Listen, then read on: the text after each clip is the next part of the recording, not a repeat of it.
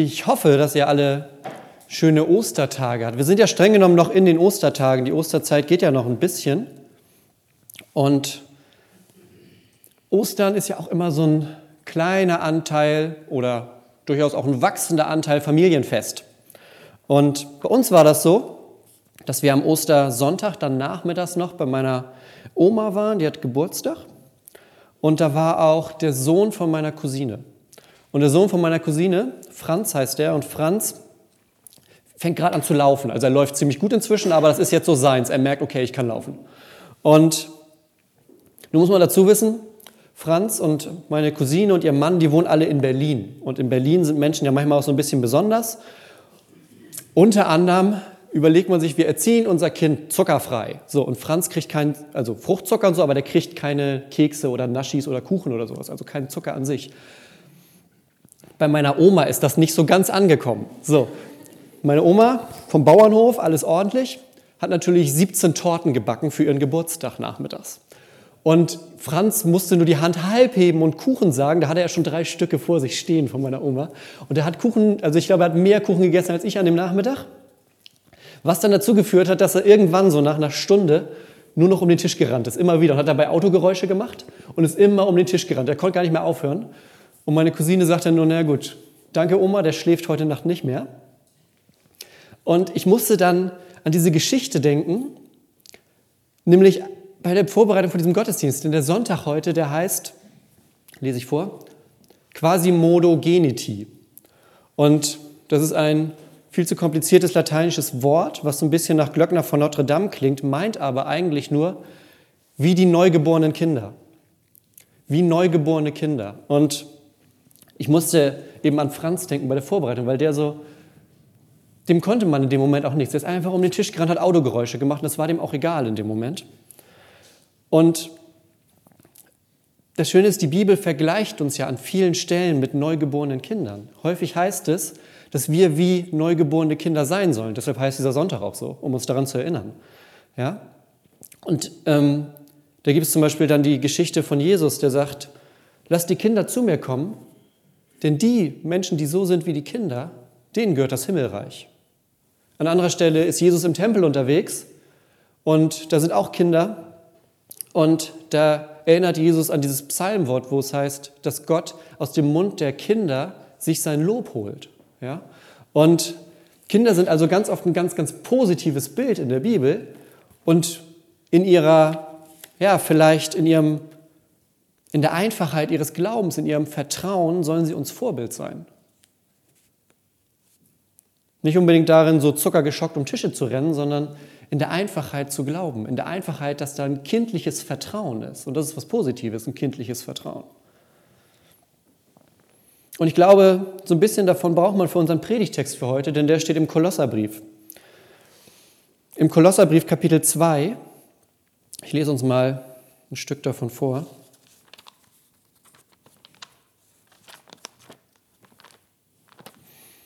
Kolosser 2, die Verse 13 und 14.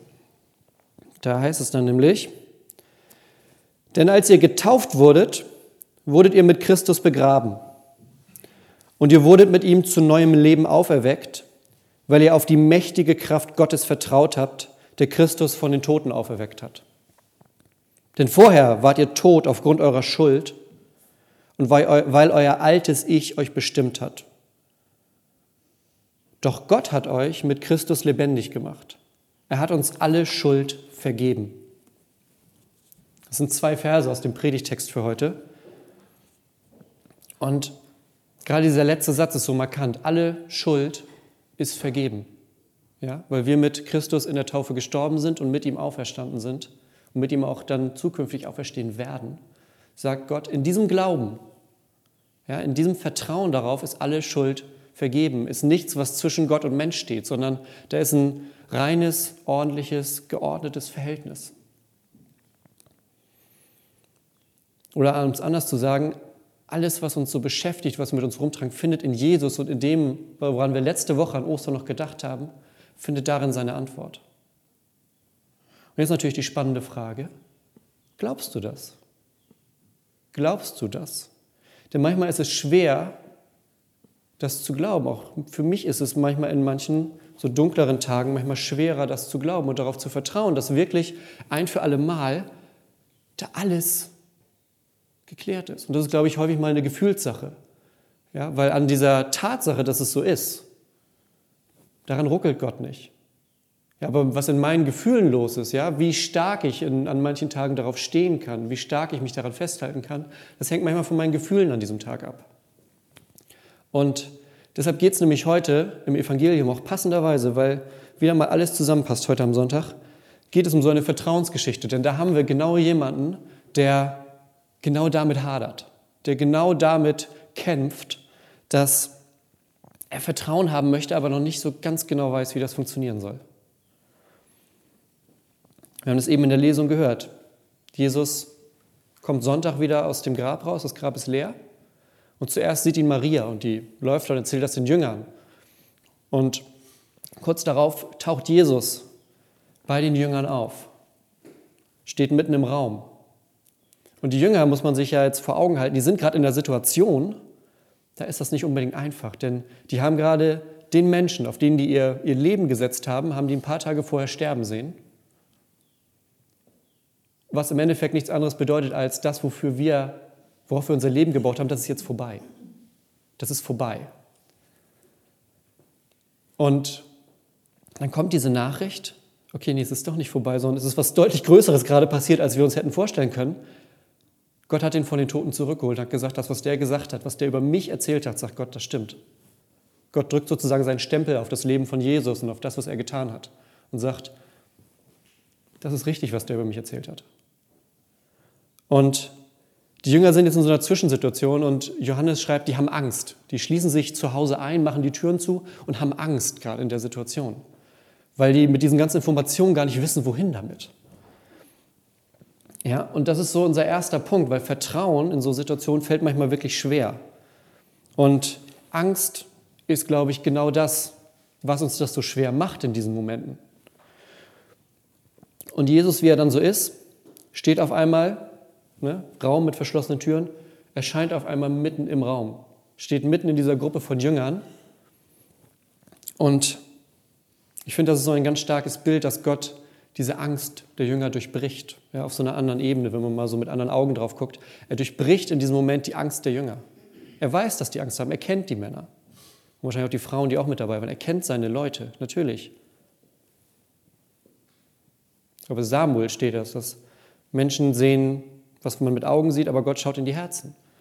Und Jesus weiß, dass die hier Angst haben, seine Jünger, und dass sie sich verstecken. Und genau deshalb sagt er, okay, und deshalb stelle ich mich mitten in die Mitte von denen. Weil das, was in der Mitte steht, das ist das, worauf wir uns konzentrieren. Und dann steht da nicht mehr die Angst, sondern dann steht da Jesus.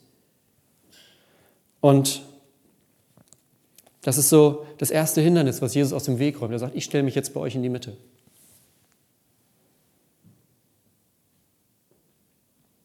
Das Zweite ist, dass er dann anfängt, noch mehr Hindernisse aus dem Weg zu räumen. Er sagt, ich zeige euch die Wunden, ich zeige euch das, was da passiert ist, dass es wirklich passiert. Und ihr könnt dann, ne, das ist ein kleiner Weg, da wird Vertrauen aufgebaut. Jesus kommt und zeigt sich, dann zeigt er die Wunden und sagt, nee, nee, wir sind schon alle im richtigen Film gerade. Und so Schritt für Schritt geht er mit denen den Weg. Und ich finde, das ist so ein ganz, ganz starkes Bild. Da sind wir wieder bei den Kindern. Das ist so ein ganz, ganz starkes Bild von Eltern, die mit ihren Kindern einen Weg gehen, immer gerade so viel wie, wie geht und wie notwendig ist, weil Kinder auch an die Hand genommen werden. Und so nimmt Jesus seine Jünger an die Hand auf diesem neuen Weg für die, ja, raus aus der Angst in ein Vertrauen hinein, in ein wieder Feststehen auf diesem Grund, auf diesem Grund und Boden.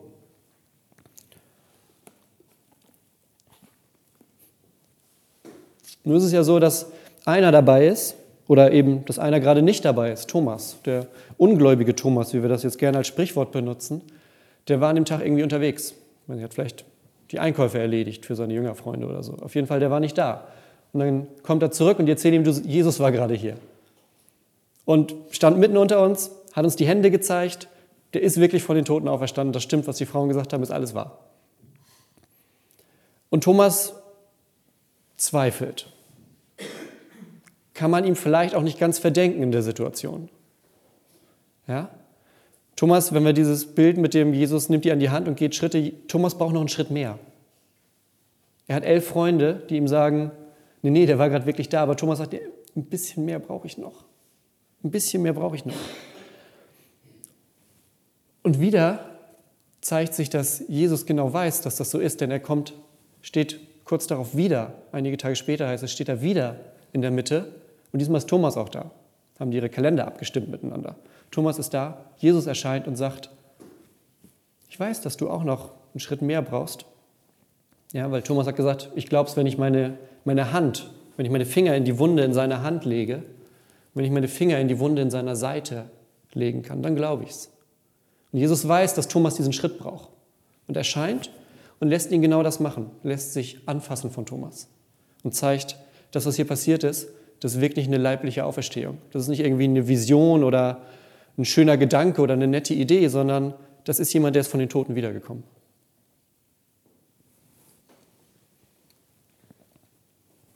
Und wir sehen, dass Vertrauen manchmal schwerfällt, dass Vertrauen manchmal Beweise und so einige Schritte braucht.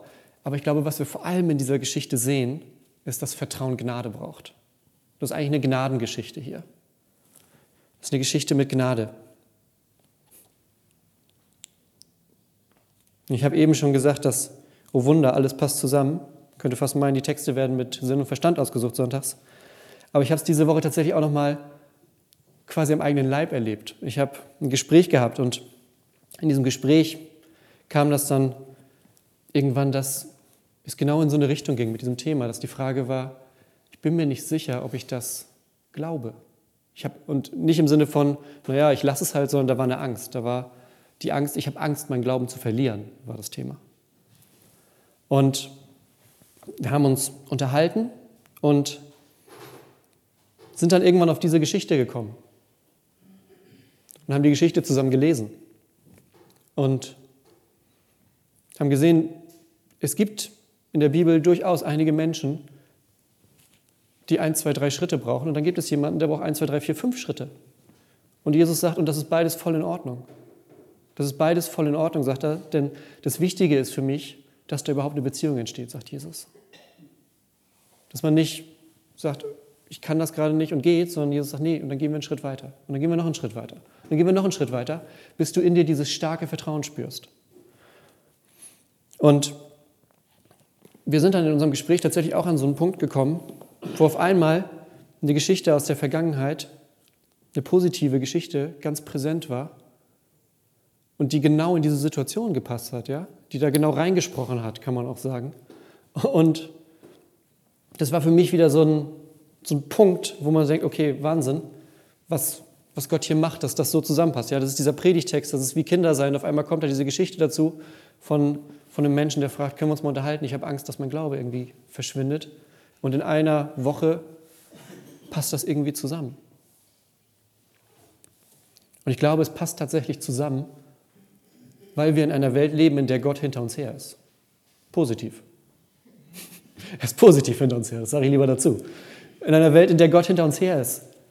Weil er eben genau sagt, ich möchte nicht, dass ihr in abgeschlossenen Räumen steht, die Tür zumacht und Angst habt, was passiert, sondern ich möchte dazukommen, bei euch in der Mitte stehen und euch von dieser Angst befreien. Dass ihr auf einem Fundament des Glaubens steht, wo ihr sagt, ich lebe dieses Leben mit Gott. Ja? Und da sind Anfragen, so wie Thomas, der sagt, ich brauche vielleicht einen Schritt mehr. Aber das ist vollkommen in Ordnung, weil diesen Schritt kriegt man, den geht man dann zusammen.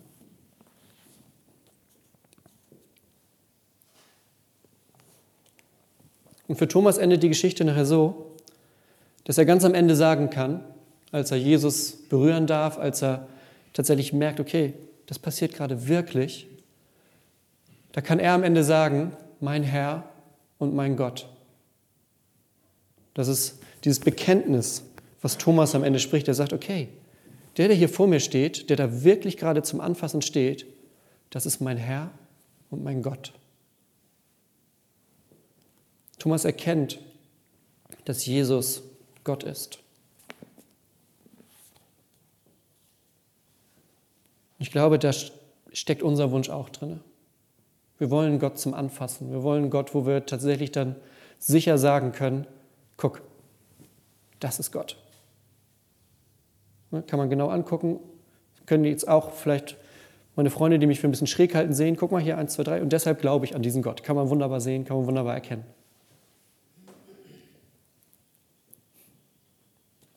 Weiß Jesus natürlich auch, sagt deshalb am Ende noch diesen wunderschönen Satz. Du glaubst, weil du mich sehen kannst. Selig sind die, die mich nicht sehen können, aber trotzdem glauben. Nochmal so als, als Nachsatz für uns hier 2000 Jahre später. Schiebt er den Satz nochmal hinterher. Selig ist, wer mich nicht sieht und anfassen kann und trotzdem glaubt. Und das ist nämlich die Herausforderung unseres Glaubens. Kurz darauf kommt Himmelfahrt und Jesus verschwindet wieder. Wir sagen es im Glaubensbekenntnis, ist zur Rechten des Vaters. Und kurz darauf passiert das nächste große Ereignis der Kirchengeschichte, nämlich Pfingsten. Und ich glaube, dass das der Schlüssel ist für dieses Ganze, was machen wir mit dieser Geschichte. Denn Pfingsten gießt Gott seinen Heiligen Geist auf seine Kirche aus. Und das ist das, was uns zu Gott verbindet. Das ist das, was uns diese ganzen Dinge ne, von Angst befreien, Jesus in der Mitte sehen, Vertrauen haben, auf festem Grund, Grund stehen. Das ist das, was uns da stärkt. Das ist uns, was diese Verbindung zu Gott für uns schafft. Dass Gott sagt, den schicke ich euch, damit ihr diesen Weg gehen könnt. Thomas in der Geschichte, der hat genau das gebraucht, diese Gelassenheit, dieses kindliche Vertrauen, diesen Glauben, den wir manchmal spüren und dann an den Tagen, wo wir den nicht spüren, wo wir den, glaube ich, dann so gerne hätten. Ja, so ein ganz einfaches, grundsolides Vertrauen, Gott ist da, Gott liebt mich. Wir haben es im Kolosser gelesen, durch Tod und Auferstehung hat er alles aus dem Weg geräumt, was zwischen mir und Gott stehen könnte. Und in diesem Vertrauen, in dieser Welt, in diesem in dieser Beziehung dürfen wir leben. Und das ist, das ist tatsächlich das, was wir wollen. Das ist das, wo wollen wir wie Kinder sein? Genau in diesem Vertrauen. Dieses Vertrauen ist nämlich dann die Grundlage unseres christlichen Lebens. Und da seid ihr die besten Aushängeschilder eigentlich. Jesus sagt, so wie mein Vater mich gesandt hat, so sende ich euch. Und das gilt vor 2000 Jahren, das gilt genauso heute. Unsere Aufgabe ist es, den Menschen zu zeigen, dass Gott ein Gott ist, dem man vertrauen kann. Dass Gott ein Gott ist, der nichts unversucht lässt. Ja? Ich sage es immer schön so gerne, Jesus ist lieber ans Kreuz gegangen, bevor er dich loslässt. Er sagt, ich gehe lieber ans Kreuz, bevor ich dich loslasse. So sehr liebe ich dich, sagt Jesus. Und unser Privileg ist es, das den Menschen zu zeigen, dass dieser Gott da ist. Dass dieser Gott selbst in verschlossene Räume kommt, um Angst zu durchbrechen.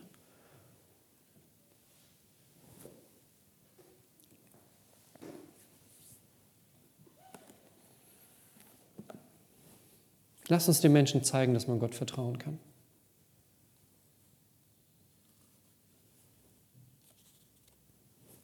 Denn wenn das so ist, dann ist Glaube nicht nur so ein blindes Annehmen, so ein Vermuten, sondern dann ist Glaube was, was festen Boden hat. Und Glaube ist dann Vertrauen mit einer festen Hoffnung, Vertrauen mit Sicht, wenn man so will. Dann weiß man, in welche Richtung es geht. Und das ist das, was wir was wir hier leben. Lasst uns beten. Gott, danke für den ungläubigen Thomas, denn das ist eine dieser, einer dieser Menschen in der Bibel, der auch viel von uns hat, der Charakterzüge und Eigenschaften hat, die wir bei uns selber manchmal sehen. Und die Geschichte zeigt uns, dass wir uns dafür nicht schämen müssen, sondern dass wir einfach auf einem Weg gemeinsam unterwegs sind, den du mit uns gehst, Gott. Und dafür vertrauen wir dir und dafür danken wir dir. Wir bitten dich, dass du die Worte nimmst, die ich gerade gesagt habe. Lass das Unnötige vergessen werden, aber die Essenz dessen, lass die in unserem Herzen sein, dass wir dir vertrauen können, dass du den Weg mit uns gehst und dass du unser Herr und Gott bist. Amen.